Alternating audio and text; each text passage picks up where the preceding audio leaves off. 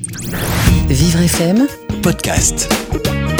Autre belle phrase, autre joli mot, euh, comme tous les jours avec Billy Ferrand. Bonjour Billy. Bonjour Frédéric, bonjour tout le monde. Alors, la poussière s'accumule-t-elle sur le désir et les sentiments en ce moment? Après la contagion de l'amour, la contagion du désamour.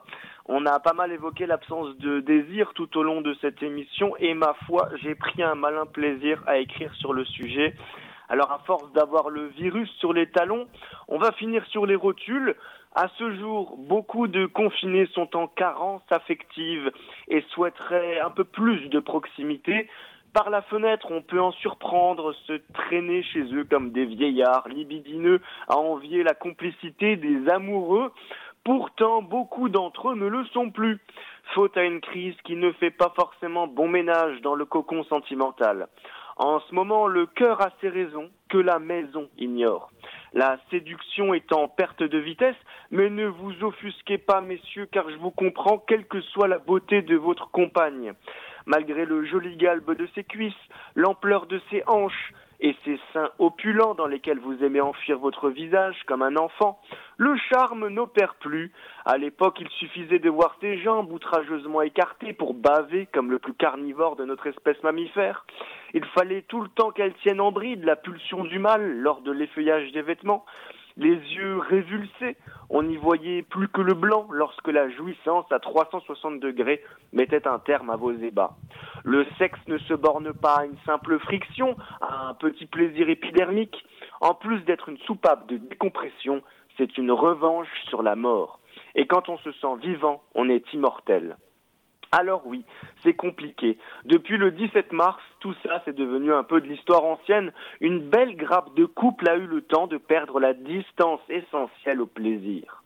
Au point même que l'acte sexuel, pour certains, en est devenu une corvée et que les hommes ont recours à ce que Casanova appelait le remède de l'écolier, autant dire la masturbation. Ah, que c'est beau l'amour, l'amour avec un grand A. Aujourd'hui, il est aussi minuscule qu'une microscopique chure de mouche. Qu'elle paraît loin, cette époque où nous étions des fleurs pollinisées par Aphrodite. Désormais, beaucoup de couples sont rentrés en zone de turbulence en traversant les frontières du désamour. Et il faut dire que l'atterrissage s'est révélé brutal.